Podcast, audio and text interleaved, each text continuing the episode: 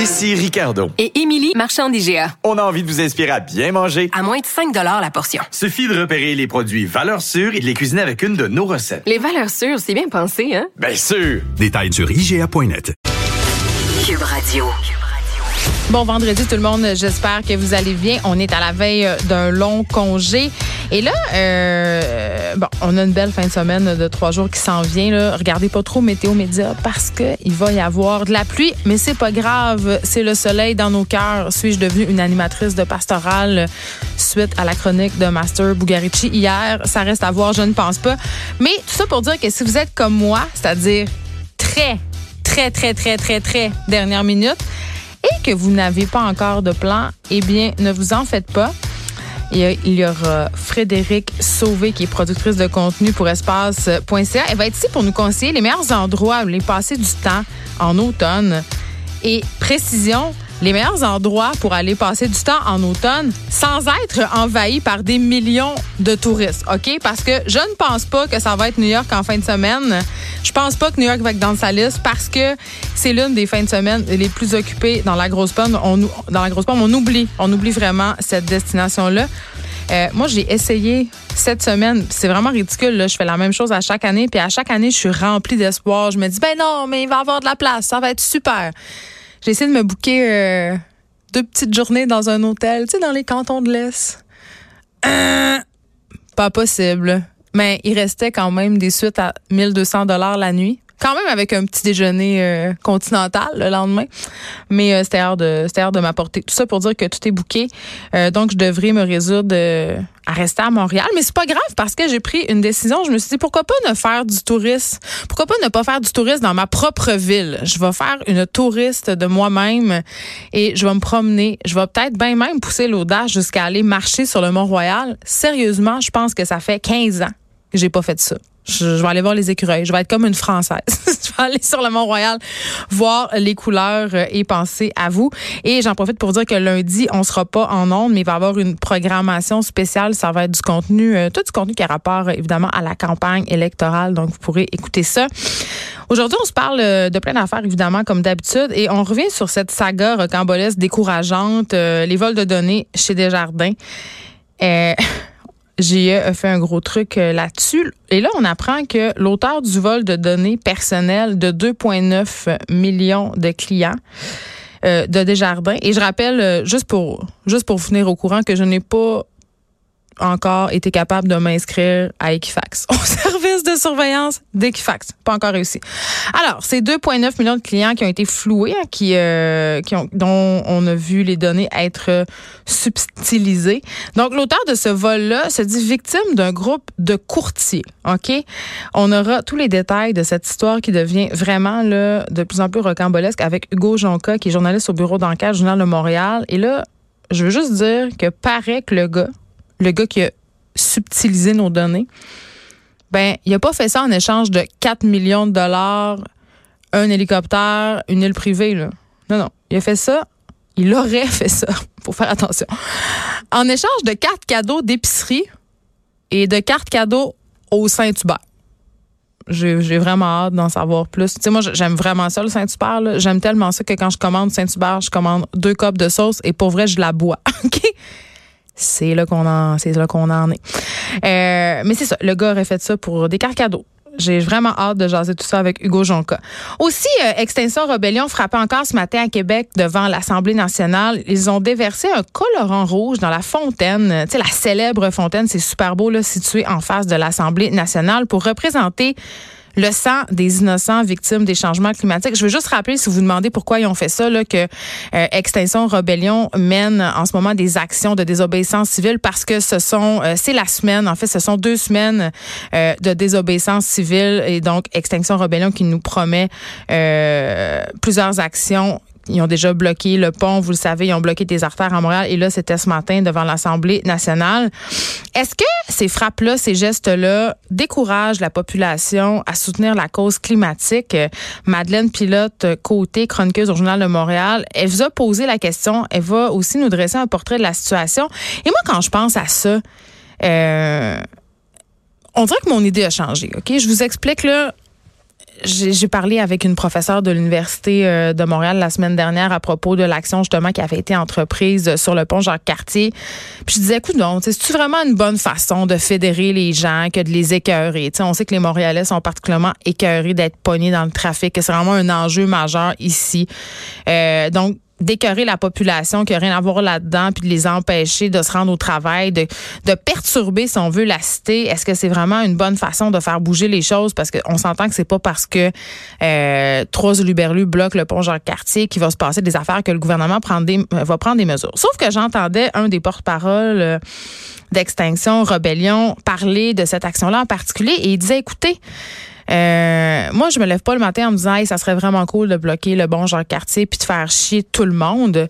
C'est juste qu'à un moment donné, on est rendu là. Tu sais, on les a faites, les manifestations pacifiques. On a, on a fait des revendications. Ça fait 30 ans qu'on en parle. Ça fait 30 ans que les scientifiques euh, émettent des alertes par rapport au changement climatique et personne ne nous écoute. Donc, nous, on est rendu à se dire que ça prend de la désobéissance civile pour faire avancer les gens. Et il y a plusieurs experts qui disent que dans les années à venir, euh, ça serait pas étonnant de voir des gestes violents, c'est-à-dire un, certain écologisme radical euh, qui va sans doute euh, voir le jour parce que les gens sont vraiment angoissés, là, surtout les gens de la jeune génération. Ils ont peur pour vrai, ils sont vraiment anxieux et on pourrait penser euh, que c'est un terreau absolument fertile pour des gestes malheureusement violents. On a juste à se rappeler l'enlèvement de Pierre Laporte ici, par exemple, des groupes isolés qui en viennent par, désespoir pour se faire entendre à poser des gestes complètement euh, répréhensibles. Mais, mais quand même, je me dis, bon, euh, c'est peut-être pas la bonne façon de déverser euh, du liquide rouge dans la fontaine de l'Assemblée nationale, quoique ça fait pas, ça nuit pas aux automobilistes, ça nuit pas à la population, c'est du vandalisme, mais quand même, euh, je pense que c'est rendu le moment d'attirer l'attention. Il n'y a pas de mauvaise façon.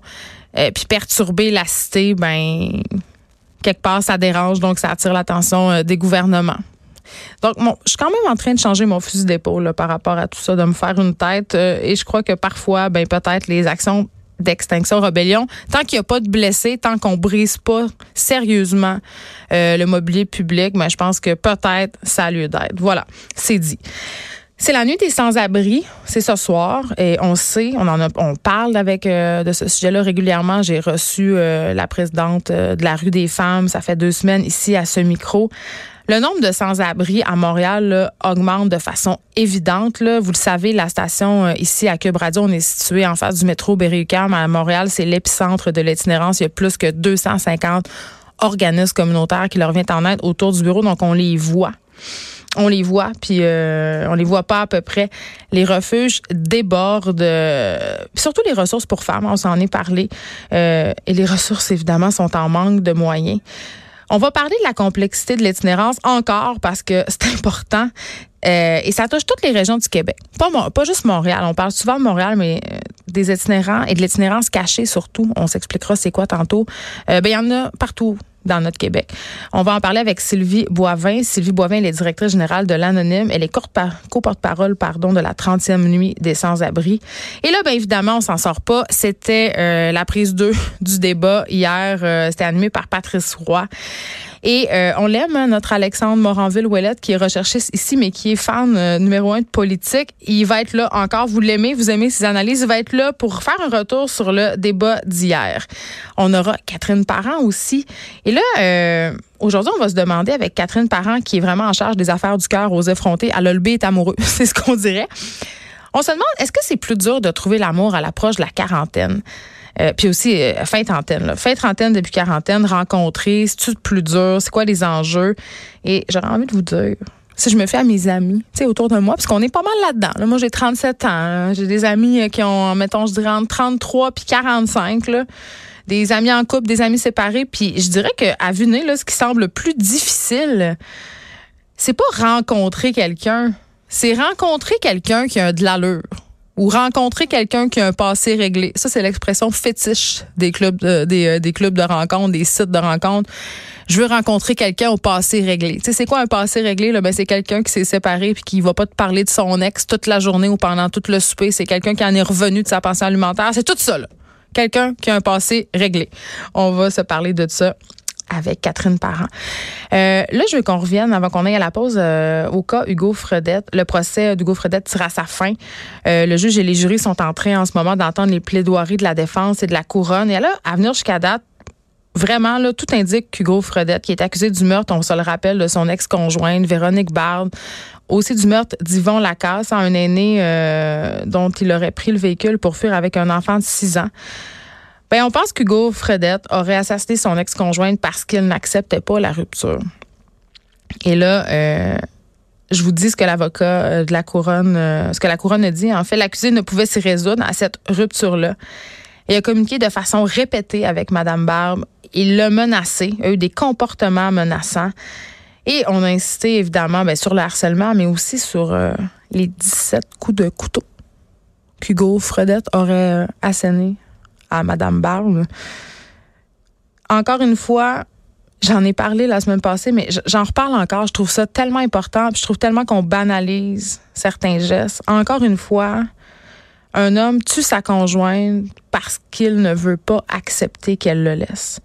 Et là, l'avocat de la défense, dont on a déjà parlé ici en maintes reprises, persiste et signe. Vraiment, il continue malgré le tollé que ça a suscité dans les médias. Plusieurs chroniqueurs en ont parlé, se sont insurgés. Euh, continue de faire, euh, de baser sa défense en fait sur le fait qu'Hugo Fredette aurait été poussé à bout par Véronique Bard.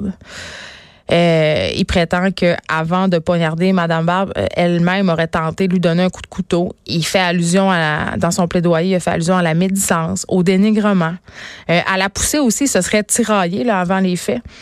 Et là, il dit, et je le cite, si on met tout ça ensemble, ce n'est pas illogique de croire qu'une personne ordinaire, ça, une personne ordinaire, c'est vous puis moi, là. Ça sous-entend une personne normale, tu sais, comme. Donc, une personne ordinaire aurait pu atteindre son point de rupture. C'est-à-dire, en vient au meurtre. Je sais pas, là, mais moi, il n'y a aucune médisance, il n'y a aucun dénigrement, il n'y a, a, pas une poussée qui va me faire poignarder quelqu'un 17 fois. Je dis ça de même. Et la raison pour laquelle je vous parle de ça, c'est que je veux qu'on se donne des petits chiffres euh, puis des faits, OK? Euh, la très grande majorité des homicides conjugaux sont commis par des hommes à l'endroit des femmes, ça on le sait, OK? Puis au cours des 30 dernières années au Canada, le taux d'homicides conjugaux comprenant une victime féminine est demeuré environ de 3 à 4 fois plus élevé que le taux d'homicide conjugal comprenant une victime masculine. Donc, arrêtez de m'écrire pour me dire que des femmes aussi assassinent leur conjoint. Là. Arrêtez juste de le faire. Oui, ça existe, mais dans une vraiment moindre mesure. OK? Et là, je veux qu'on se parle des circonstances de l'homicide conjugal parce que ça, c'est ça qui vient me chercher à chaque fois. Dans la majorité des cas, là, dans la majorité des cas où un homme tue son ex-conjointe, ben c'est précédé de violence conjugale. Et ça, peu importe le sexe des victimes, OK? Où sont les gens? Où sont la famille? Où sont les amis? Où sommes-nous? L'homicide conjugal, c'est le point culminant d'une trajectoire de violence qui a augmenté. Là. Tu passes pas euh, de 0 à 100 en une seconde. Là. Tu passes pas à poignarder quelqu'un du jour au lendemain. Là. Il s'est installé toute une dynamique, des petits gestes, des menaces tu sais, il y a une phrase euh, que je trouvais qu'étaine dans Un tueur si proche. C'est à la fin, ça dit Et si un drame euh, comme ça euh, s'était produit près de chez vous, auriez-vous su le voir venir? Ben, je m'excuse, là, mais dans le cas des homicides conjugaux, là, à 99% du temps, là, ben oui, on aurait pu le voir venir. OK? C'est quand même assez fascinant, là. Et je précise, l'homicide à l'endroit de la conjointe, il y a un timing, là, ça se commet le plus souvent dans la période entourant la rupture. Et on le sait, là, dans 70% des cas, la rupture est initiée par la conjointe. Et par rapport au motif, eh bien, c'est la possessivité, la jalousie, la frustration, le soupçon d'infidélité, le refus de la séparation, l'anticipation du rejet, sentiment d'abandon, désespoir. Ce sont les motifs qui ont motivé la plupart des homicides conjugaux à l'endroit d'une conjointe au Canada. C'est quand même quelque chose. Et là, ces chiffres-là, ces faits-là, ils ne viennent pas de moi. Ils ne viennent pas de regroupements féministes fâchés, obscurs. Ils viennent de l'Institut de la santé publique du Québec. OK? Donc, il y a vraiment de quoi qui cloche avec certains hommes et la rupture amoureuse. Là. On le sait, on a parlé au directeur des maisons oxygènes qui vient en aide aux hommes en détresse. Les hommes, certains hommes, pas tous les hommes, là, c'est pas ça que je suis en train de dire, sont pas capables de dealer avec le rejet, avec la rupture amoureuse et en viennent à tellement capoter qu'ils tuent leur conjointe. Puis ça, c'est quand ils tuent pas leur conjointe et leurs enfants avant de se suicider. Et là, euh, je vais dire quelque chose d'intense, mais je, je, considère que c'est vraiment le temps qu'on commence à voir la violence conjugale comme un problème de santé publique.